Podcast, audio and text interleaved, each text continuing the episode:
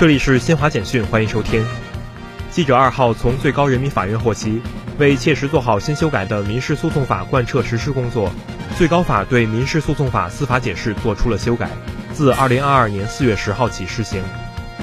公安部二号召开新闻发布会介绍，公安部部署全国公安机关聚焦耕地这个粮食生产的命根子和种子、农药、化肥等粮食生产必需物资，深入开展昆仑专项行动。依法严厉打击非法占用农用地、制售假劣农资等突出违法犯罪。马来西亚国家皇宫二号发表公告说，马来西亚最高元首阿卜杜拉和夫人新冠病毒检测呈阳性。印度总理莫迪二号与到访的尼泊尔总理德乌帕共同宣布，开通首条连接两国的客运铁路。以上由新华社记者为您报道。